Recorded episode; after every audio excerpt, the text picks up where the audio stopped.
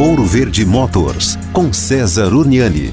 Bom, e você sabe verificar direitinho ali o nível de óleo do motor do seu carro? Então vamos lá. Primeiro que isso deve acontecer sempre com o carro numa posição plana, tudo bem? E sempre 10 minutos depois da última partida do motor. Isso para dar tempo ali, né, do lubrificante ter descido no fundo do cárter. Aí você vai tirar a vareta, vai limpar ela primeiro e aí sim, você vai lá, coloca a vareta, se certifica que ela foi até o fundo e quando você tirar, você vai ter ali uma marcação de mínimo e máximo. O ideal é que ela fique no meio. Quando ela está no mínimo, significa que falta um litro de óleo, mas cuidado, se você for completar o óleo, perceba se você não está numa quilometragem já próxima de troca desse óleo e se certifique que o óleo que você vai colocar é exatamente o óleo especificado pelo fabricante para o motor do seu carro.